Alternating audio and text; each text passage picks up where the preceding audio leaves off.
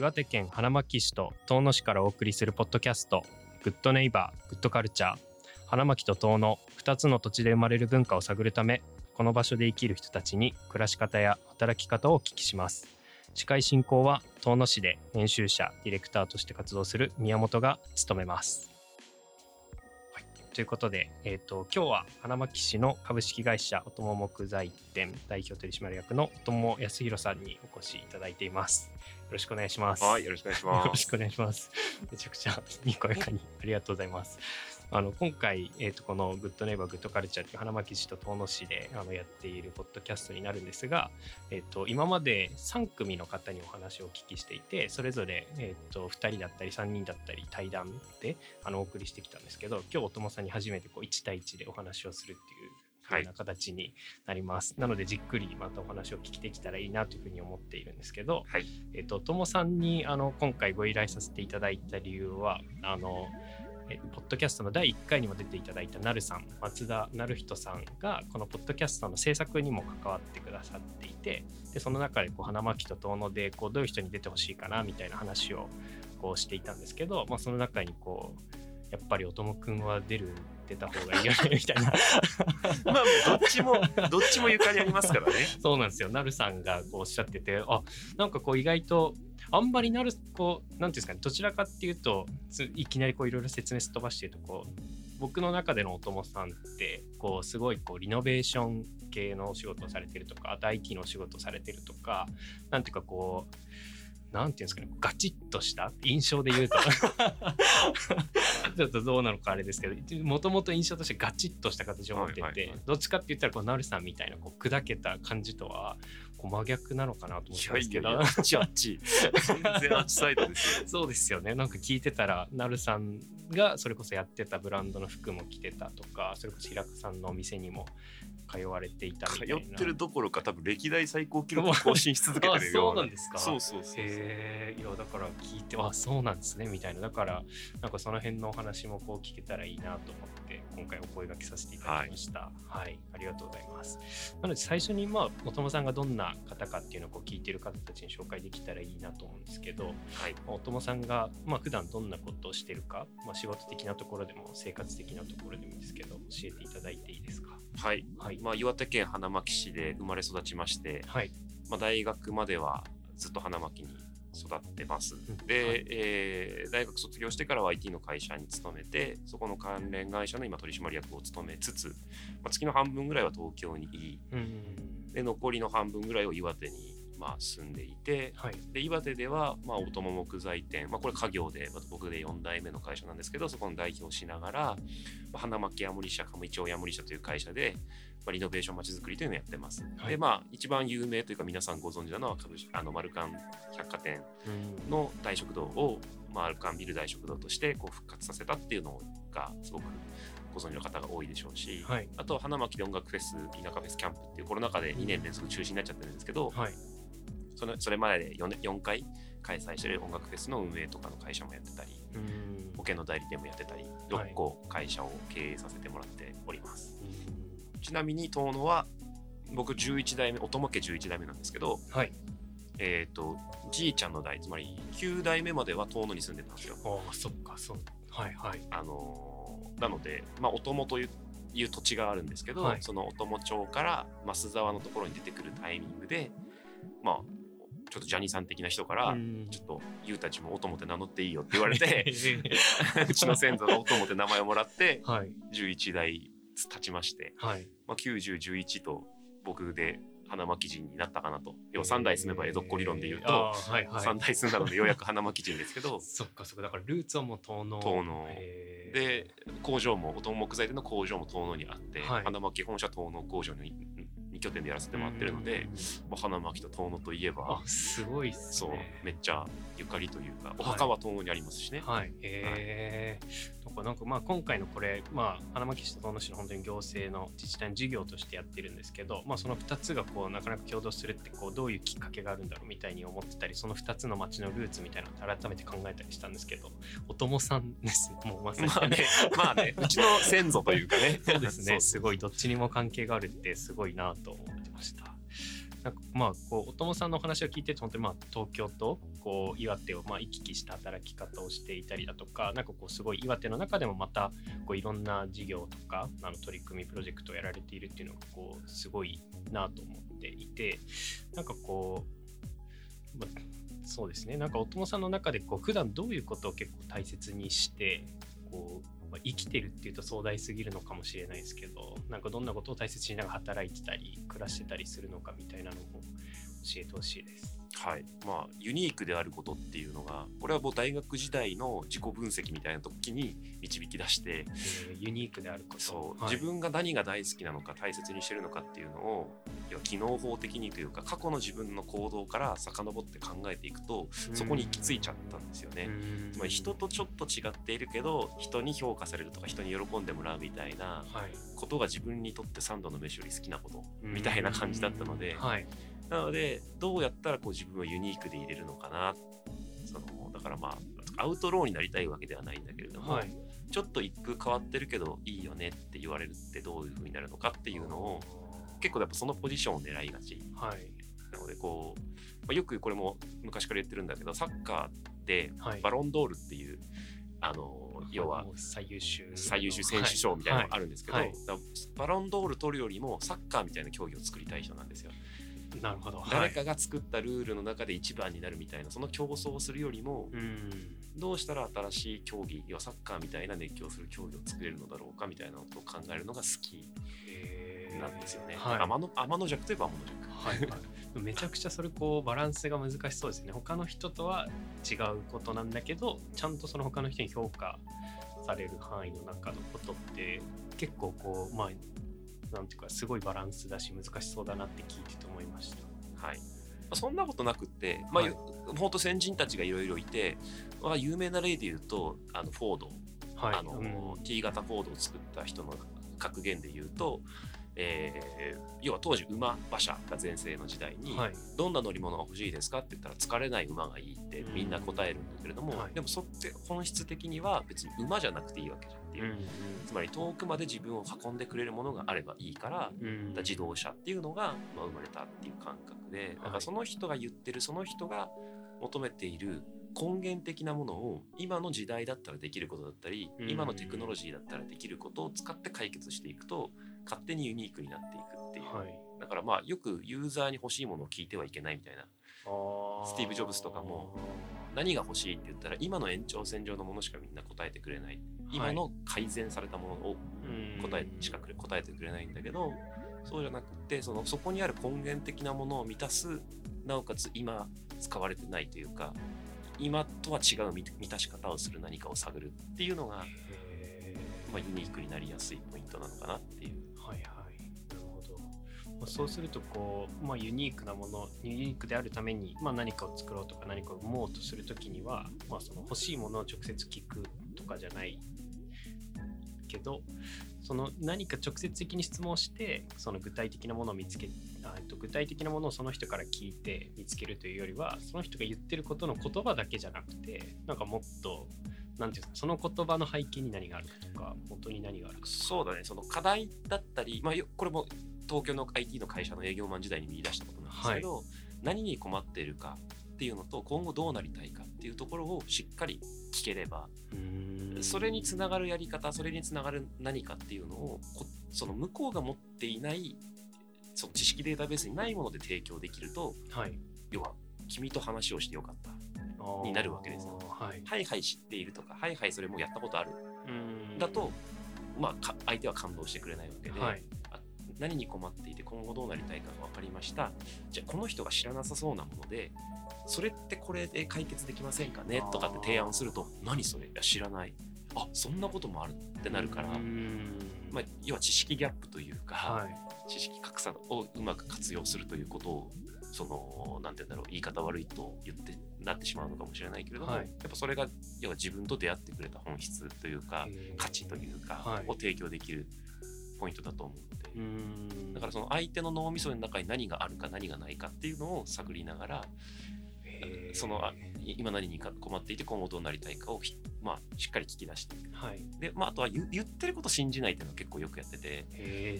そのまま、まあ、鵜呑みにしない信じない。基本やってることを信じるっていう。その言うは簡単だけどやるはすごくコストがかかることなので、はい、だから例えばだけど人を大事にしたいんだって言ってる人がいるけどじゃあこの1年間あなたは人を大事にするための取り組みどんなことやりましたかって言った時にぐぬぬぬぬってしか言えないと、はい、ああこの人はまあ言ってるだけだなみたいな。逆に別に人なんか大事にしてないけどねって言ってるけど、はい、そこの会社の従業員さんにあの人がやってる施策を聞いてみると、はい、あそれけど他の人と比べて全然大事にしてますよって話にもなるだろうし。やってること、はい、直近ここ1年2年やってることみたいなのであこの人は多分今こういうことに困っていて今後こうなりたいんじゃないかなっていうのを推測していってぶつけていくみたいなことは結構やる。はい。なんかでもまたこう推測して考えることとなんか具体的な何かこう提案することそのこの人が何に困っていて今後どうなりたいかみたいなのをちゃんと聞くっていうこととまた提案することってこう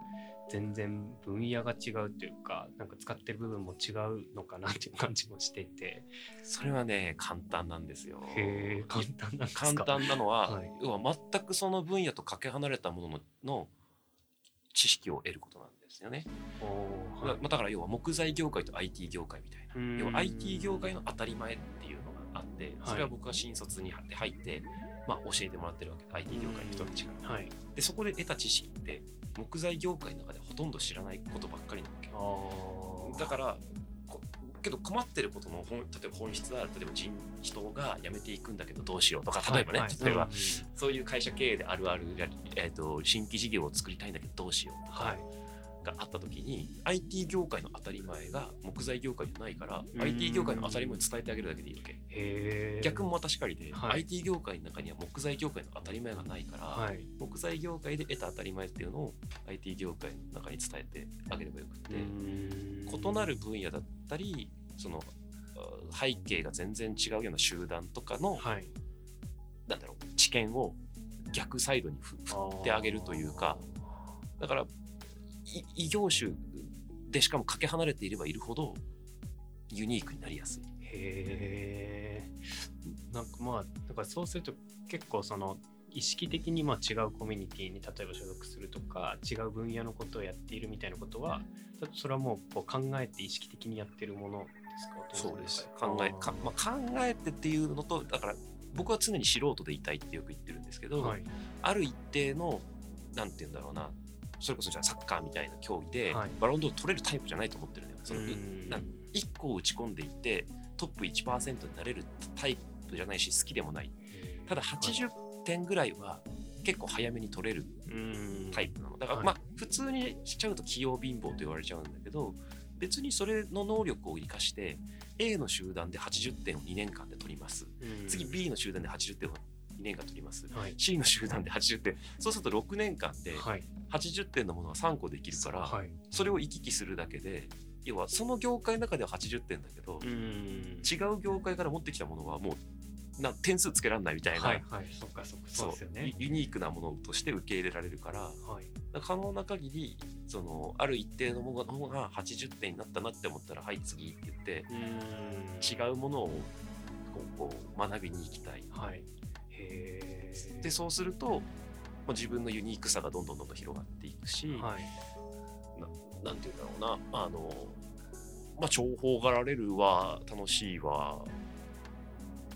要は100点のやつらには勝てないけど100点のやつらから認めてもらえるみたいな人になれるから、はい、だから自分がやりたいユニークな存在に近づいていけるという。か。なんか例えばこう具体的に、まあ、今仕事だと例えばその木材店と IT とかまたもしかしたら違う分野とかがあるのかもしれないですけどなんか具体的にこう違うコミュニティとか違う分野みたいなのでこう意識的にやってるもので、まあ、例えば今でもいいですし直近何かありますか？こういうのにとか。あまあ、意識的にやっているわけじゃないけど自然とやっぱ基本的には身についてその環境に所属するだけで自然と身についてくるんだけれども、はい、例えばそれこそ木材業界って古い産業であり、すごく連携をする産業なのね。つまり業界団体みたいなのがすごく多くて、はい、森林組合みたいな。まあそうだね。森林組合はそのどっちかというと行政のやつなんだけど、はい、えっと、50歳未満の木材や関連の経営者だけが入れる全国組織とかあるんだけどそれ980社くらい加盟してるんだよ。すごいですね、はい、でそこで林野庁の人たちにこう提言をしたりとかあの例えばウッドショックの時にどこが困ってるからそこを助けようとか、例えば震災が起きた時にも全国のその会員の人たちから岩手に支援が届いたりとか。で IT 業界で一切ないわけ。ああそっかその一気に全体が加盟してる団体みたいなのはないはい、これもだから今の若手の団体だけだけど例えば素材流通だけのいや素材流通って分かんないよね。その丸太を運ぶ人たちだけの組合があったりとか、はい、建材系の組合もあったりとか、はい、なんて言うんだろう。だからこうあこうやってこの人たちは助け合って業界全体でどうこうしようとしてるんだなっていうのを何十年やってるみたいなのを、はい、あこれをじゃあ IT 業界の中に持ち込もうとするとどうしたらできるんだろうかとか、はい、なんかやっぱその自然と考えられるというか考えていけるし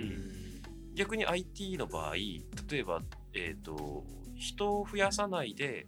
どうなんていうのテクノロジーに換えられるかみたいなのを発想するわけですよ、はい、どこでも。だからそれがやっぱりなんうの業務が出たってなると木材業界の人はさあどうやって人を取ろうかみたいないう発想になりがちなんだけど、はい、それ人じゃなくてよくないですかとかなるほど。そ逆の IT の考え方を持ってくるってことですね。そうそう。でこれってこの業務ってこうやったら人じゃなくてできるしもしくは今やってる人たちにちょっとずつ毎日入力してもらうだけでできるし、これこれで業務改善できるじゃないですかみたいな話をすると、はい、確かにみたいな感じになって僕に相談してよかったようになるわけよ。はい、だからその まさに、はい、課題が見つかる要は今何に困ってる今後どんな痛いが見つかると自然と引っ張ってこれちゃうというかそそれぞれの当たり前に自分が自分が属しているから、はい、なんか意識的にこれを学ぼうみたいな。そっかそっか。みたいな感じで行くわけじゃないんですね。そうそう要は IT 業界にこの課題がある、はい、それを解決するために木材業界のここを探ろうみたいなことを思ってるわけじゃなくて、はい、IT 業界で課題があるんだよって聞くと自然とあ木材業界で知ってるこれとか、まあ、いわゆる百貨店を再建の時に知ってるこれがそのまま使えんじゃねえかなっていう。なんかまあスティーブ・ジョブス流に言う点と点が線でつながるっていうか、はいはい、先にその点を打っておくことはできないけど、後からこう引っ張ってくると簡単に線になっちゃうよねみたいな、はい、まあ、ことができるんですってなるほど。あ最初、まあ、そもそもこう友さんのキャリア的なところで言うとえっ、ー、と高校は地元のはい花巻北高校。花巻北高校で大学は明治大学に？あもうじゃあそのタイミングで東京とか関東の方に行っていてでその後就職は IT 企業ですよね。スターティアがホールディングス現当時はスターティア株式会社。はいはい、はい、にいらっしゃってでそのなんか IT 業界の話はまあその大学卒業してからその後関わってらっしゃって今もその経営として入ってらっしゃったりみたいなことはこう知っているんですけどその音も木材店自身でその例えばそこでのこうノウハウが身についてくるようなタイミングのこう仕事をしてた時期もあるですか？そこでのノウハウってあその例えば IT さっきのお話で言うと IT 業界にこう例えば木材店のこう仕組みみたいなのを持ってあ持ってきてえーと、渡すっていうかこう提案するみたいなことをするのって木材店の仕事が分かってないとその IT 業界に持ってこれないじゃないですか、うんうんうん、だからその木材店の時のその仕事の知識とだとかなんかそういう例えばさっきみたいな団体があるみたいなのってどのタイミングでこう知ってああ先輩方にお聞きし始めてからじゃない？そのえー、っと、まあ、2013年の12月に自分の父親が亡くなるんですけど、はい、その1年ぐらい前からまあ、要は余命宣告受けてたので、帰ってきて、はい、まあ、俺は継ぎたいと思うから親父いろいろ教えてくれって言って、はい、まあ、月の3分の1弱ぐらいは岩手にいて親父からいろんな人をつないでもらったりとか、はい、それこそその木材協会の青年団体みたいなのも親父が入ってたからまあ、木材やりたいんだったら一応これに入っとくと、はい、いろんなつながりできるからいいぞって言われて分かりましたって言って入って、はい、でも入った時にもうやりやすいのがやっぱその初心者で入ると優しいわけですよ 皆さん。これもどどんな団体でも、はい、どんなあの組織でもそうなんですけど、すみません僕はまあずっと IT 畑にいたんで木材のことよく分かんないで教えてくださいって言って、はい、木材業界の先輩方に会社見学行かせてもらったりでその時にお土産持ってくるお土産っていうのは僕が持ってる知識っていうのを、まあ、こんなものなんですけど皆さんが何か困ってることだったり何かできることありますかって言って、はい、こういうのってどうなの？あこれだったら Google ドライブっていうのがあってこういうの使うととかってちょっと教えてあげるだけで、はい、まあ、ありがとうになるわけじゃん。はい、だからだからそういうのをこうやっていくと、はい、まあ、早く80点木材業界でも取れるようになるというか、先輩方にとっては当たり前のことで彼らの共通言語を、はい、あのまあ、ただただでというか、ちょっとした IT 知識を教えることによって、はい、もしくは業界に入ってきた新参者だからしょうがないなという こう懐の深さをうまく活用させてもらって、はい、教えてってもらう。へえそじゃあまあ実際にまあ代替わりするみたいなのがこう、まあ、見えてきたタイミングの時は結構そうやってこう木材店というかその業界のことを勉強しているっていうか知るタイミングがあったそう。勉強っていうのもだからなんか体感というか体験というか。体感そのそうその先輩方と会話する時間とかその人たちが働いてるのを見せてもらうとか、はい、っていう時間を増やして気になる疑問を、まあ、バンバン聞いていくと、うん、あの教えてくれるんでその要は隠さない隠さこいつ隠さなくていいやって関係性になったら、はい、ね、これってぶっちゃけ利益でき出るんですか？みたいな話聞いても、いやこんじゃ実はさみたいなこれさ、みたいなえこれめっちゃ利益出るんだよとか実はとか、あそうなんですねみたいなのか聞きながら、はい、いろいろこう知見を深めていくっていう。普通の人がいきなり聞いてきてこれって利益出るんですかって聞いてもうんってこうそうですね。嫌じゃん、はい、なんかなんか教えてくんないそうですね。急にずかずか来てる感じしますもんね。でもガードがこう取れてる状態だったら何聞いてもいいし、はい、みたいなことさえできれば、はい、圧倒的に早くそのことをその業界だったりの当たり前を知れる。うんなる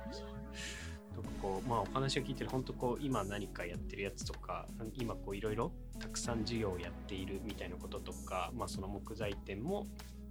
関わっていて IT 業界にも関わっていてみたいなこととかもなんかそれこそのさっきのテント線の話といえばすごいこう線がつながっていっている感じがするんですけどなんかお友さん的にはその線ってもうこうすでに見えててこう繋いでいったものなのか本当に偶然まさに点ができていったのかみたいなのって。完全に偶然。けど狙った偶然なんだよね。つまり何て言うんだろうな。表現が良くないかもしれないけど、はい、えっ、ー、と例えば自分がえっ、とじゃあ交通事故車にひかれる事故に遭おうと思ったら、うん、車の交通量が多いところをとりあえず歩いてたら起きやすいわけでしょ、はい、だからでも起きるかどうか分かんない。自分が飛び込むとか話別だけど、うん、だからその起きやすい環境を作ればいいわけじゃん。その、はい。確かに例えがすごいそうそうそう。引かれたい。車にひかれたいみたいな話になった時に、はい、あの、までその交通量が多い道路をとにかく歩いているとか、はい、例えば過去の実績でこの辺が事故が多いポイントですっていうところを歩くとか、うすれば事故に遭いやすいわけで,、はい、で逆もまたしかりでだから、はい、じゃあどうやったら偶然と起きるのっていうと、うん、基本人と人との出会い、はい、だし、うん、それも可能な限り、えーと、深くというか、うん、あの要こうなんていうの心のガードを解いてもらった状態での会話だし、はい、それがたくさんいろんな人ができてなおかつこっちが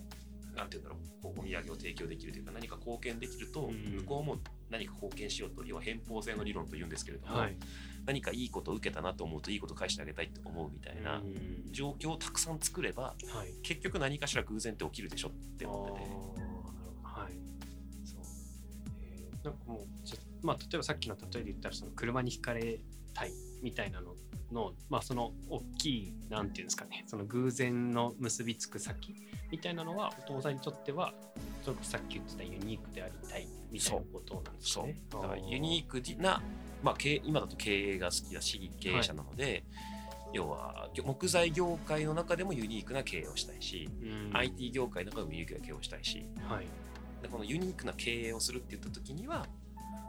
そのそのジャンルプラス全然違うジャンルの人たちと何か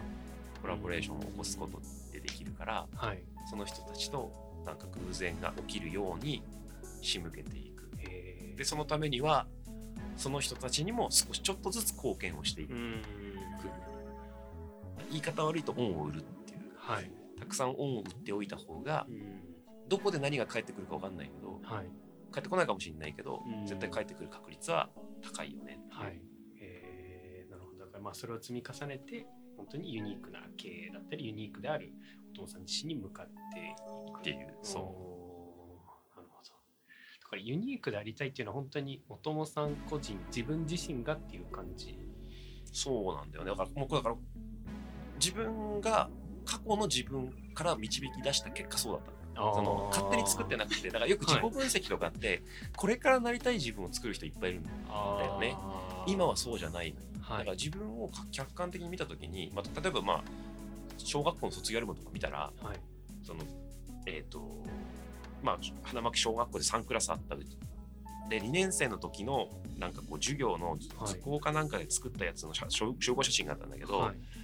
多分ね帽子を作ろうっていう授業だったんだよ。はい、で、えーと、みんなこう例えば2組の人たちは、まてっぺんに星がついてる帽子をがいっぱいあってはい、とかこうそのクラスによってブームがあるわけよ。あそのまあ例えばキャラクターみたいな帽子を作る人もいればそはい、でそれってだから、ま、周りの人たちのなんかトレンドに合わせるタイプがで俺何作ったんだろうなって思ってみたら、はい、いないないのよそのパッと。あれ？俺どこに？い る俺このクラスにいるはずだけどなみたいな、はい、そしたら一人だけフルフェイスのやつがいて要は帽子じゃねえみたいな。ギリギリ帽子といえば、まあ、かぶってはいるから帽子扱いなのかなみたいな、はい、でも集合写真に一人だけ顔出てないやつあそっか。もうそっか。フルフェイスだからもう誰かわからないだ。からもうこういうやつだよねみたいな。確かに俺こういうやつだわみたいな、はい、つまり帽子を作ろうというルールの中で、いかに人と違ったものを作ろうとするかみたいな。だからもう小学校とか中学校とかのねもう思い当たる節がありすぎて。そっか振り返ると。そう。あだから結局俺人と違ったことしたいタイプの人間なんだっていうのがなんか過去の行動から客観的に見て思ったから、はい、でそこを認めた瞬間から結構楽になったというか。いわゆる規範的でなければいけない道徳的でなければいけないあのなんて言うんだろう期待されたものに応えなければいけないとかもちろんいろんなものを考えてだから自分はこうあるべきじゃなかろうかみたいなあるべき論に行きそうになっていた時代もあるんだけれども、まあ、また逆にそのそれとは違う全く新しい自分を見つけたいみたいなのもあったりしたんだけど、はい、あ俺多分人と違ってたいんだなみたいな。えー、でもまあそれがもう大学生？大学34年生ぐらいじゃないはいのタイミングで気づけて、えー、だからまあそれこそ仕事働き始める前くらいのタイミングだったりするんですよねそれぐらいの時って。まあじゃあ当時それこそその分析する本当直前の大学生の時ぐらいとかはまあその自分がどうあるべきかとか自分がどうありたいかみたいなのは結構こう迷い。いや全然。だから就活とかもするしないも含めてだし、はい、するって言った時にも僕音楽がずっと好きで、はい、演奏もするしだからワーナーミュージックに入りたいって、まあ、バンヘイレンというミュージシャンが大好きだったんだけど、はい、ワンヘイレンがワーナー所属だったから、はい、ワーナーに入ればワンチャンバンヘイレンに会えるんじゃないかみたいな すごい、はい、で音楽好きだしみたいなもうすごいこう短絡的な理由で新卒採用してないんですよ先輩みたいなことを、はい、まあ、先輩の社会人に言ったら「えじゃあお前今すぐ学校辞めてワーナー入れるっていうもんがあったら、飛び込みたい?」って言われた瞬間に「うーん」って悩んじゃった。それ多分だから入りたくないよその会社って言われて。はい。それに危機として「え別に全然大学辞めますよそんなチャンスあるんだったら入りますよ」っていうテンションになってないんだったら、はい、だから新卒採用じゃない枠から飛び込むってこともできるけどその覚悟で臨んだらまあ入れないと思うし多分お前が本当にやりたいこと違うと思うよって言われて、はい、確かにってなって。そっかじゃあまあより考えないといけないみたいなふうになっていくんですかね。まあ、そのゼミの先輩長野さんって言うんだけど、長野さんにそれ言われて、はい、俺浅はかだなみたいな感じだったりとか。へえ そうてはい。なるほどな。今はもうどちらかって言ったらまあそれこそなんていうんですかこうユニークでありたいみたいなのが本当にその自分の根源的なところからこうまあなんていうんですか作ったという本当見つかったみたいななんかまあそもそもあったものが本当にこう見えてきたみたいな感じだと思うんですけどだから、まあ、例えばこうこれに憧れこういう人に憧れてるとか何て言うんですかね。あとまあちょっとまた話は違うかもしれないですけどそのお友さんがやってるリノベーションのことリノベーション系のことで言うと例えば地域のためにやっているのかなって見えたりもするんですけどなんかその自分自身そのユニークであること以外に何かこう何かに向かってるみたいなのはあったりするんですか？あまずちょっと前者の話誰かに憧れるみたいな話で言うと、はい、僕人に憧れないんですよ。これだからみんななんで人に完璧を求めるんだろうって思っちゃうんだけど、はい、能力に憧れたらいいじゃん。例えばスティーブ・ジョブスのプレゼン能力はすげえ。でも人格はもう全然ベタベタ。だからあいつはどうでもいいみたいな、あの だからここの部分だけすげえとか、ここの部分だけ真似しようとかここの部分だけ憧れるっていうのはあるんだけど、はい、なんか全部を憧れる必要がないんじゃないっては思っていて、はいはい、確かに。まあでもあと基本全部は分からない、そうそうだね。あの表面的なものも。そうですね。そう。そうだからあのもうほんといっぱい師匠がいるというかここはこの人のやつをパクってるとかこの人から真似させてもらってるとかこの人が憧れてるみたいなすごくある、はい、からあのー、まあ、いっぱいいますっていう憧れてるそっかだからまあそうですよね人自身なんか人自身じゃないっていうとなんか言い方があれかもしれないですけどなんか本当にそのこの人のこういう部分みたいなところで憧れている部分はいっぱいある。そう。だからもうたくさんだから構成要素そのその人を構成してる要素のうちのこの要素はこの人がめっちゃすげえみたいなのをうん。なんていうの要素分解して見出して、はい、そうするとだからいろんな人に興味持てるんだよね。あ なんか絶対的な師匠みたいな人はいないんだけど。はいはいでもそれこそ中学生の時にそのビーンズに通って、まあ、平川さんと話してたとかってなかなかなんていうんですかねあんまりこう分かります、まあ、自分だけの話をすればなんかその中学生の時とかに両親とか親戚以外の大人と関わることとかってあんまりこう多くなかったなとは思うんですけど、うん、なんかそういう時にそれこそそういうお店に行って平川さんと仲良くなってみたいなことだとこうより世界が広がりそうだなとかなんかそういうのも多分こう人にいっぱい会うみたいな。そうだねなんで仲良くなったかは全然記憶いないんだけど、はい、まあ、近所だったからよく行ってたっていうのもあるしうん、だからそのビーンズのお客さんと仲良くなって、はい、僕んちのがビーンズ当時のビーンズから歩いて5分ぐらいのところにあるんですけど、はい、あのー、なんだろうバスケットゴールを僕んちの前に置いてたんですよ。はい、でストリートバスケを勝手にやってたんですよ。だからそこのお客さんたちと一緒に、バスケしませんか？って言って、すごい家の前でバスケしてたりとかして 当時多分20代前半ぐらいの人と、はい、1415歳のガキンチョが一緒にバスケして。すごいなんかアメリカの映画アメリカが舞台になって映画みたいな。だけどそれがだから花巻まあ遠野も多分近いんだろうけど、はい、いいとこだと思ってて自分が東京に住みたいと思わない理由がこういうことが起きないからなんだよね。はいはい、あの自分が子供の時にあとはそのすぐ近くに花巻南高校と花巻東高校があった時代があったわけです、はい、前に、ここのだから通りをで僕小学校の時に壁当てキャッチボールを一人でやってると、はい、花巻南高校って当時共学じゃなくて女子校だったんですけど、はい、のお姉さんが「まともくん今日もやってるの頑張って」とかって「へってこう振ったりとかして、はい、へだから花巻東高校のお兄さんとかが絡んできてくれて、はい、なんかこう遊んだりとかだから結構そういうのがやっぱいいなって楽しかったなっていう。はい、もう幼い頃からすごいたくさんの人と関わってる、ね、そうそう。で親父が経営者だってこともあって、はい、えーと、知り合いの経営者の人もいっぱいいたわけよこの地域には。はいはいで経営者の人ってまあ自由というか別にずっとこうオフィスにこもって9時6時で仕事してっていう感じじゃないからあのしょっちゅう絡んできてくれて、はい、そっかそっかはい。そうそうだから大人が怖くなかったというかその大人と触れ合うのがいや街の中にいると偶発的にいろんな人たちと出会うっていうことがすごく楽しかったよねって今考えると当時はだから当たり前と思ってるから、はい、みんな自分と同じような生活してるだろうって思ってたんだけどどうやらそうじゃないってことに気づいた時に豊かだなってすごく思って、だからまあ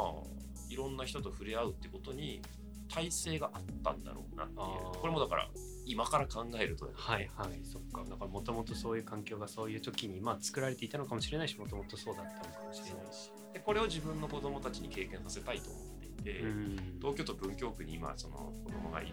家があるんだけど、はい、まあだって1週間歩いていても知らない大人と話をする機会なんかないですからね。そっか。まあそうですね。まあ今だと余計まあそのコロナウイルスのあれもあってみたいなのもあるかもしれないですけどやっぱもともとそんなにないでしょ。だってとんでもない数人歩いてるけど、はい、誰とも話さないですね。まあ、知ってる人は ああみたいな、はい、保育園のパパママみたいな人はあどうもどうもみたいな感じになるけど、ねでしょ突然ストリートバスケしませんかみたいな。感じのそうですよね。いやそっか確かにな。やっぱでもそういうのはなこっちだとまあなんであるのかって言われたらなんでなんですかね。なんか人とのつながりがすでにやっぱ構築されてるから街を歩いてる人同士が、はい。知っていてその知り合いは知りその知り合いはさらに知り合いみたいな感じで、はい、お互いが受け入れると度量があるというか土台があるというか。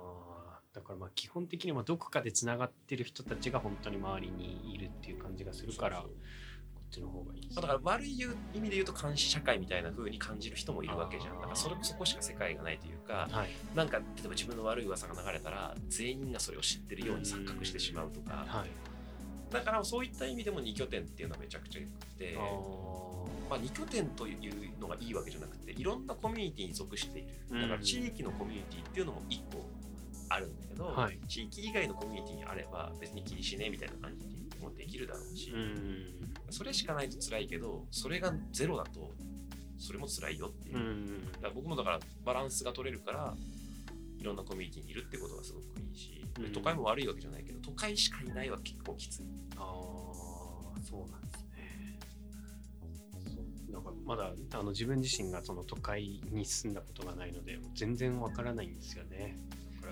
こうウェットな感じがすごく苦手な高校生とかは、はい、一旦行ってみたらって感じ。だから1年2年すげえ楽しいと思うし、はい。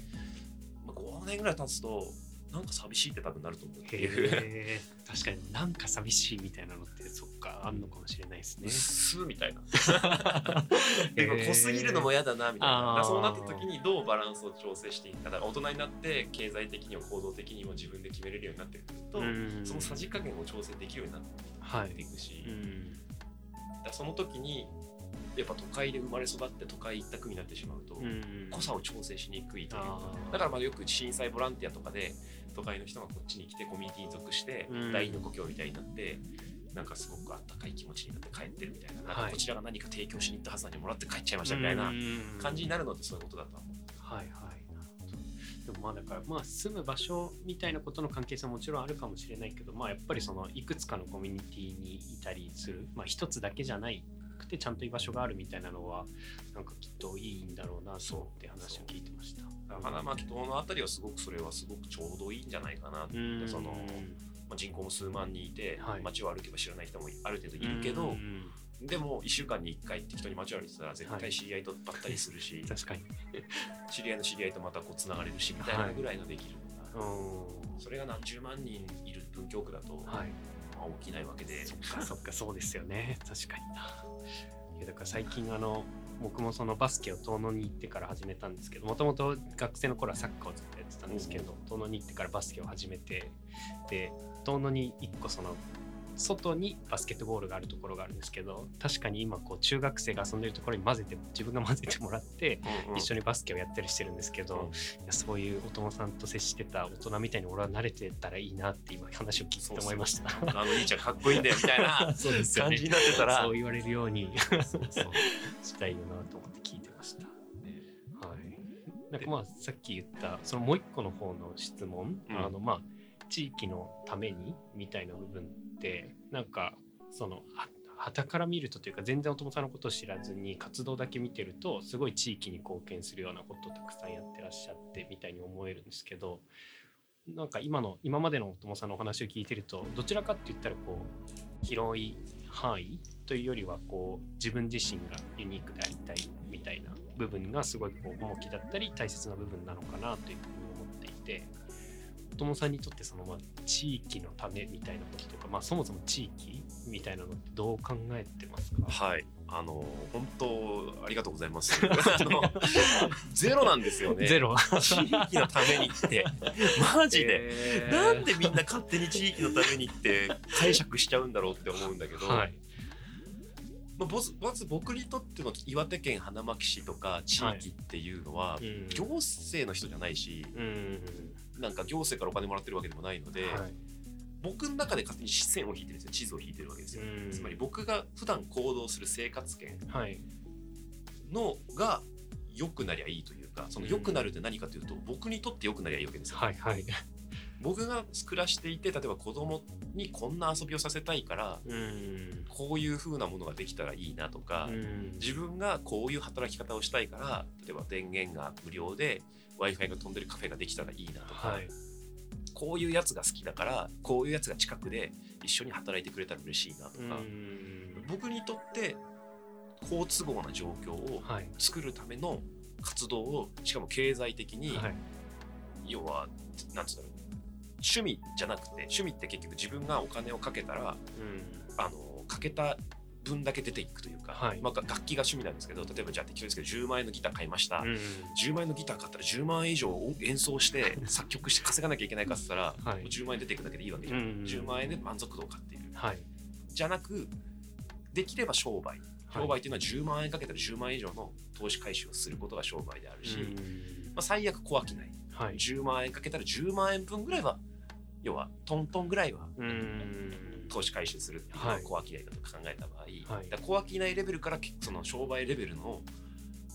中でやれたらいいって思ってやってるから。その範囲の中で自分にとっていいことがこの近くで起きたらいい生活あくまでも自分が好きな範囲でやってるっていう、はい、でそれをやってると、はい、気づくとなんか地域のために頑張ってるねみたいな。まあまあ、そう捉えていただけるならそう捉えていただいていいんですけど。誰かのためにやった記憶はございませんみたいな。大食堂だって俺が食いたいから、はい、とか自分の子供たちにソフトクリームを食べさせてあげたいからとか極め超超私利私欲的なところから、はい、でも僕一人が例えば大食堂が適当だよ毎日じゃ10万円の売り上げがないと回ってきませんって言った時に毎日俺10万円分注文できるかって言ったらできないからそれはこの辺の人たちに共感する人たちに毎日10万円分ぐらい大食堂のメニュー注文してもらわんと回らないわけですよ、はい、趣味になっちゃうわけですよ、はい、だから商売としてまあ、その毎月毎日10万円ぐらいオーダーしてもらえるようにするにはどうしたらいいかって言ってあの他の人たちに頼んでもらいやすいような値段設定だったりとかメニュー構成だったりストーリーだったりとかを発信するけど、はい、例えば極論僕が食う分だけあの毎日いくらか払ったらあそこ回るんだったらそれで残っててもいいやぐらいに思ってるから。はい。なるほどな。なんかそうっすよね。でもなんかそれ聞いてるとすごいいいなんかいいな、いいなって思ったってすごいぼやっとしてますけど、いやいや あなんかまあそのお父さんがこう自分が欲しいからやってるみたいなところももちろんそうですけど、なんか例えばそれを共感する人たちで維持していくみたいなのってなんかすごいいいですよね。なんかやっぱりそのお父さんが残したいってなってこう先頭立ってやったからもしかしたら丸感とか残っているのかもしれないなと思うんですけど、でもこうそれを共感してる人たちがちゃんと一回こうなくなる、なくなりそうみたいなタイミングがあったからこそ、まあ今自分たちが行かなきゃいけないいいと思ってるんだったら行かない行ってお金を払って食べないと残らないみたいなことが分かってまたみんなで残していくみたいな。でもみんながみんなのためにっていうよりみんな一人一人が自分が食べたいからそう。そ れ。それ。それが大事。いいですよね。そう。確かに。だから地元の人は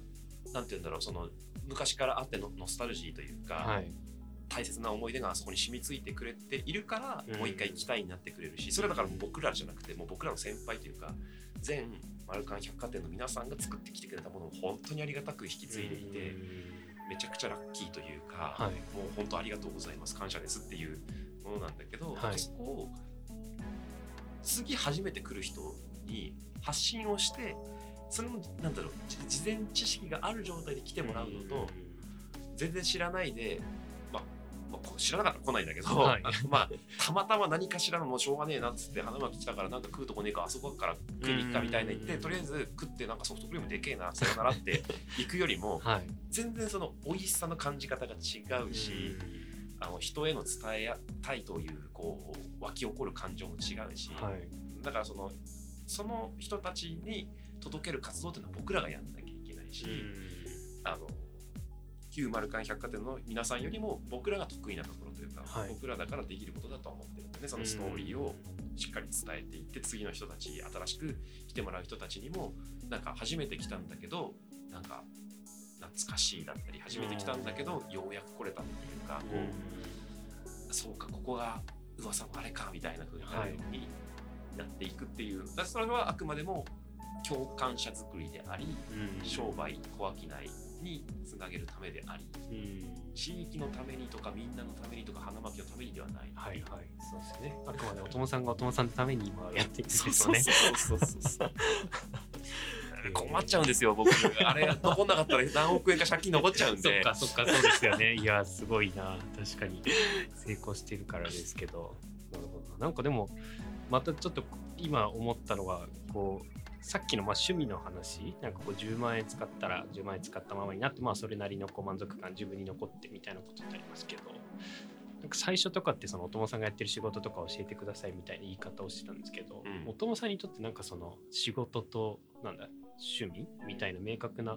その飽きないだったり小飽きないだっていうのはなんか分かったんですけどそれって仕事なんですか？いやなのでまあ、趣味の小飽きないかという用語を僕が勝手に発明したんですけど、はい、あのなるべく趣味を小飽きないにしていっている、まあ、純然たる趣味みたいなのは全然あるし、音楽とかまさにそうなんだけど、はい、えっ、ー、と適当だけどじゃあ僕も週7日間はみんなと一緒の週7日間があるわけで、はい、5日間本業というか働いていますと、いやこれはだから投資対効果を求めるいわゆる経済活動をしています、はいで週1日を趣味の時間にします、でもう1日趣味しますかって言われた時にこれを小商いにしたら豊かになるなと思っていて、はい、つまり、えーと、経済原理も入れつつも趣味の要素も入れつつも、っていう風にすると、はい、なんかどっちの美味しいところも取れる。つまり趣味的に楽しみつつも経済的になんつうんだろう出ていきっぱなしにならないから、はい、懐苦しくならないというかでもしかすると本業につながっちゃうかもみたいな、はい、っていうのをやってるとどっちにとってもいいっていう楽しいし経済的にももしかしたら負けるかもしれないはいはい、だそれをだから投資してるんだよね時間を。言うなれば。だフルベッドであの全全投資で週7日間働いていると心が病んでいくと思うので俺は金を稼ぐためにだけに生きているんだろうかみたいな。そうですね寂しくなります、ね、なっちゃうし、はい、じゃあじゃあ週7趣味してたらお金がいくらでも足りないにな っちゃうし、ね、なんか自己満足のためだけに生きてても虚しくなるし。だバランス的に、まあ、週5から週4ぐらい、まあ、経済活動をして、はい、週1ぐらい趣味して、まあ、家族の時間とか、まあ、まあ、リターンがないっていうば経済的なリターンはないじゃん、はい、その子供たちがすくすく育っているとか。なんか笑顔に触れられるとか、はい、でそれは一個っけなんだけど、そこにもう一個こう飽きない的な、楽しいことなんだけどそれを経済的につなげていく実験みたいなことをやってるとなんか面白いんじゃないかなみたいな。でもまあその音楽も例えばあのさっき聞いたの田舎フェスとかって田舎フェスってキャンプもしながらアーティストが演奏しつつ。演奏しつつみたいな、まあ、フードトラック出てたり、はい、あのクラフトワークショップやってたりとか。っていう。みたいなイベントですよね。なんかそれもまあ極,、まあ、極端にというか音楽の小商いになってる感じもしますね。だからこの子だから線点と点が線がにつながったパターンなんですよ。なるほど、はい、これもだから僕がやりたくてこんなのやろうって言ったんじゃなくて、そのまあ党の出身の、はい、この出身東欧在住の,、はい、あの哲郎君という子がいて、はい、まあ、2個下の子かな、からあの花巻で哲郎君は花巻出身、はい、花巻生まれ花巻育ちの東野在住なんだけど、はい、あのこういう音楽フェスやりたいんですけど手伝ってもらえないですか？って言われて僕音楽好きだから、はい、何それ超楽しいじゃんってなって。ね、確かに。いやすごいな。そうっすよねいやその田舎フェスもすごい楽しそうだしなんか好きな人たちが結構自分の周りにも多いですね。そう。はい。だから嬉しいよね。だから趣味の小垣内にあれもつながろうとしている。うん。もうコロナ禍で2年連続できてないので、はい、困った困ったんですけど。確かにな。ライブ自体がなかなか行けなくなったりしましたしねでもなんかやっぱり今話を聞いてるとやっぱりあんまりこう仕事とか働くみたいな言葉ってこう友さんから出てこないんだなとは思ってて本当にこうまあ経済活動であるとかみたいなことはあるけどなんだなと思って話を聞いてなんかこう明確に趣味みたいなの今音楽みたいな話もありましたけど何か他にそのありますか？今夏はゴルフ冬はスノーボード。あーすごいですね。めっちゃ動いてる。やっぱゴルフもいいんですか？楽しいね。楽しいよ、えー、なんかそれこそゴルフはこう、まあ、いくつになってもできるしとか、うん、どちらかって言ったらこうどう再現するかとか自分との戦いみたいなことをこう 周りの大人から教えてもらったりするんですけど。あ、まあ、魅力はたくさんあるんですが、はい、なんて言うんだろうな。褒め合えるスポーツなんだよね。いや戦わないスポーツなんですよ。その他人と、はい、今自分のベストスコアと戦ってるから、はい、要は今4人1組で回ったりするけど、はい、4人全員がベストスコアになることが理想なわけですよ。あい,、まあ、あいつに勝つみたいなのはなくはないかもしれないけど、はいはい、なんかバスケとかやったら勝ったチームと負けたチームは必ずできるわけで、はい、そうじゃなくて全員勝つこともあれば全員負けることもあるみたいなのは確かに面白いよね。はい。まあ、それこそ年齢関係ないとかその飛ばす人もいればチョコ材の技が得意。ちなみにチョコ材の技得意なんですけど 僕が。へえそうそうそう。自分のなんだろうややり方というか、はい、もあるし。へえそっか。でまあ冬になるとまあ、岩手だと雪が積もってゴルフはできなくなるからスノボみたいになるんですかね。逆だけどね俺は先にスノボ中学校時代からスノボをやっててスノボが好きで、はい、うん。社会人3年目ぐらいから先輩に誘われて東京の IT の会社の先輩に誘われてゴルフをちょっとやり始めて、はい、ずっとなぎな状態でまあ誘われたら行きますけどみたいな感じだったんだけど今シーズンというか1年ぐらい前に、はい、親父からもらった古い道具から、新しい道具にちょっと一新したところ、はい、ちょっと自分から誘うようになって道具効果で行きたくなっちゃって。えー、いいっすね。確かに。ゴルフもそのいいっすね、まあ、今これ収録してるのが12月ですけど、まあ、これから本当にまさに報道は岩手だと始まりますもんね、はい、3年ぶりかな？4年ぶりからに新しい板も買いましたってこのシーズン。えー、はい、いやいいっすね。確かにな。なんかそういうあんまりでもその遊びっていうか趣味みたいなところで言うと例えば東京に行っても岩手にいてもあんまり変わらないですか？その全然変わるでしょ。変わりますか？東京にいたらゴルフもスノボも1日がかりだし、はい、ああそっか移動移動。でここお金もかかるし、はい、へで車を維持するのも大変でしょ？だ要はそっかそっか。レンタカー借りるのかとか、はい、まあ、シェアカーとかもあるけどカーシェアとかもあるけど、うん考えなきゃいけないことが多い、えー、だからこっちだとスノボとかなんかほら今週行くかなみたいな。そっかそうっすね。晴れてっかよし行こうとか。まあもうちょっとライトなやつで言うと温泉好きなんだけど、はい、2時間仕事と仕事の合間があったら温泉行ったりとかするわけよ。そっかこっからだったら花巻温泉郷そうそう。南温泉郷とか、はい、すぐ行けちゃうから、はい温泉行こうみたいな、えー、できないできないほんと豊かこっち、えー、趣味の側面で言うと、はい、もしくは趣味の小分けの側面で言うと、うん、圧倒的にこっちがやりやすいあーなんか10ゼロへえそんなに違うんすねマジマジだって向こうサウナブームでサウナに2時間並ぶらしいぜ、ええーもう入ってる時間の方が短いじゃないですか。何それしかもそれで何千円も取られるんだよ。そっかこっち800円払ったらもうゆったり温泉入ってサウナ入れてみたいな。そうそれこそわかんないですけどニアカフェスとかでもし川とか近くにあったら全然サウナテントでとかできますもんね。へえ確かにいいですね。やっぱこっち楽しいですよね。そうだから僕がだから要はよくなんて言うんだろういろんな地域政策で、シリコンバレーをここに作るみたいなことを、ね、行政の人とかやりやり要はエンジニア集めて、はい、産業を生むんだみたいな。うん。それはちょっときつくないですかみたいな。あまりにも飛躍していて、はい、そうじゃなくて小商いをみんなやるようになったらみんな毎週1日は小商いをやってるってなったら、はい、可処分所得増えるし豊かになるじゃんみたいな。そうですよね。みんな楽しくなりそう。そうそうそう。だからそそのあそっかそうやっていいんだみたいな。例えばまあ公務員の人が副業禁止なわけで、はい、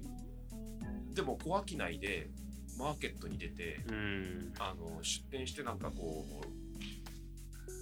なんていうの喜びを得るみたいな、うん、経済なんつうの報酬を得ることが目的ではなくてい。ろんな人とつながるとか、はい、いろんな能力を身につけるとかっていうことが目的になったら、はい、全然それならありじゃんっていう。そうですよね。それこそむしろささっきの話じゃないですけど本業にそそれが生きることもそうそうそう。そこでつながった人がなんか相談しにやすくなってくれたとか市役所の人とつながれた嬉しいみたいな感じなかもしれないし、はい、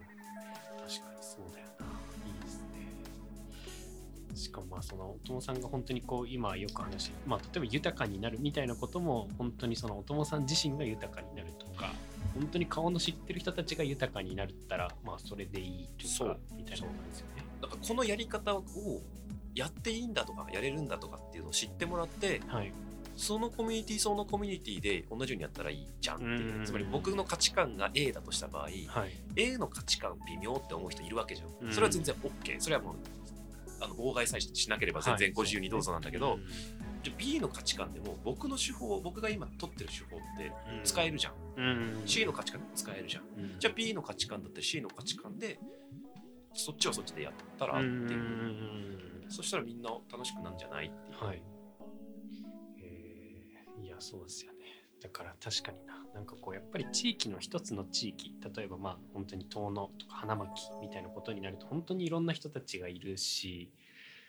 あれが好きでこれが好きこれが嫌いでみたいなのが全員が全員合うとはやっぱり限らないからなんかその中で一つのものを見つけようとするとすごいやっぱりいろんなことが難しくなるなと思うんですけど、うん、なんか本当にそのコミュニティごととかむしろその一部分だけとかだったらなんかまた考え方が違ってきそうな感じはしますね。だ街って基本懐が深いので、はい、ABC それぞれの価値観が同じ場所にこう混在してても何も問題ない。うんですよね、はい、まあ、例えばですけど丸ン大食堂にい。る人たちの価値観みんな違うけど、みんな美味しいって言って食べれますよねみたいな話なわけで、はい、だから全然街をフィールドに活動するっていう時に、まあだからこう対立するというかぶつかっちゃうみたいなことが、まあ、適当だよ。適当だけど、はい、じゃあ歩行者天国ににしてマーケットイベントやりたいっていう人と、うん、スケボーをでそこでこう街を確保したいっていう人がいた時に同日に同じことやったら、そりゃ、ね、事故るというか、ね、確かに対立が起きるんだけど、だからそこをうまく調整する。あじゃあそっちがこれやりたいんだったらこの領域でこうしようとか、うん、この日を日ずらしてとか、時間帯ずらしてとか、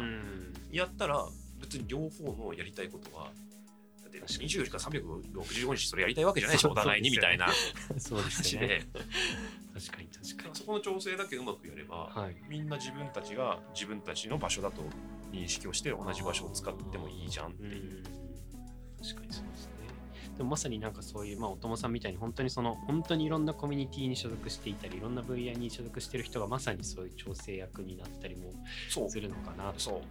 まあ、あとはまあ行政がまさにそれだと思うんだよね。つまり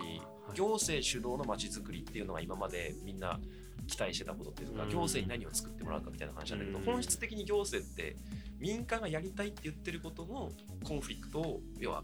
対立するようなことをうまく調整するというか、ルール作りをするというかが本質的な役割で、やりたいのは民間、みんなそれぞれが A やりたい B やりたい C やりたいって言って、お前ら全員一緒にやったらマジ大変だからちょっと勘弁してくれってそうですね。だからなんか逆逆というか行政にやってもらいたい。だから A と B と C のそれぞれの団体が行政さんやってくださいっていや違うでしょみたいな。であとはだからルール作りもそこをだから行政側が投げてたりというかいやもうなんか全部全部ダメみたいな面倒くさいからみたいな風に。で花巻の人とか全然そんなことないからめっちゃ助かるんだけど、はい、よくいろんなところで聞くのは民間がこういうことやりたいって言ったけどあの前提がないからダメとか面倒くさいからダメみたいな感じで断られるっていうのがあるみたいな、うん、本質的にあるべき街づくりの姿ってそうじゃんっていう。はいはい。俺らの街なんだからみんなそれぞれ ABC が俺らの街なんだから俺らの街をこう楽しみたいって言った時に全員同時にそれやったら大変だから、はい、うまいこと調整しようぜっていういう役割がまあ行政なるほど。そっかそうですよね。だから本当にお友さんはお友さんがやりたいことをやっている。で本当にいいですもんね。そう。でだから調整しなきゃいけない時には調整する、まあ、わ分かりやすい例で言うと、はい、マルカンビルの1階1階でスケートボードショップパークが今あるんだけど、はい、彼らが花巻市が街中をいわゆる通行止めして何か面白いことできないか要はなんだっけ実証実験？その路上活用の実証実験みたいなのをやろうとしたときに、はい、えーとまあ、要はコンテンツが行政だと思いつかないというかないわけですよ。じゃあって言ってこっちからスケボーのメンバーに、はい、路上でなんかスケートボードイベントがやりたくないって聞いたら、いやもうそのスラロームというかダウンヒルというか そうですよ、ね、そういうのであそこの坂でできたらマジ面白いっすねって言って、はい。はい、あそう？って言ってじゃあ行政の人につないで、えー、警察協議して何時こ何時から何時この時間帯のここだったら止めていいからって言って止めて2時間ぐらいふわーって格好して見て、そしてそれね YouTube に上げたら何千再生されて、ね。はい、スケボーメディアから取材があってみたいな。こんなこと許してくれる街あるんだみたいな ふうにね。確かに確かに。なるんだけどだからこ,、これこれこれ本当こういう使使っていいいよっていうふうに言って使いたいっていう人がじゃあ使うためにはどことどことどこを調整しなきゃいけないからこうして、はい、で楽しかったね。またやろうにする。それは民間側があとはそこでどう稼ぐのかそれこそ趣味でやるのかそれはお任せですけど、はい、けどこれができるってなったらその地域超楽しくなるしプライド持てるじゃん、うん、なんかうちの地元マジいいんだぜって自慢できるように、はい、そうですよね。だからそれぞれの人が本当にやりたいことができてる状態ってきっといいですよね。本当に豊かというか楽しそうですね。いいよな。いや、ありがとうございます。あの、ちょうど時間、はい、あの、おしゃべりできたので。そんな感じですか？はい、中までございます。すごい、でもやっぱこう、まあ、まと何かこう、テーマがあって話してるわけじゃないので、こうまとめようとしてるわけじゃないですけど、なんかすごい本当いろんな話ができて、すごい楽しかったです。はい、ありがとうございます。ありがとうございます。はい、じゃあ今日はありがとうございました。はい、ありがとうございました。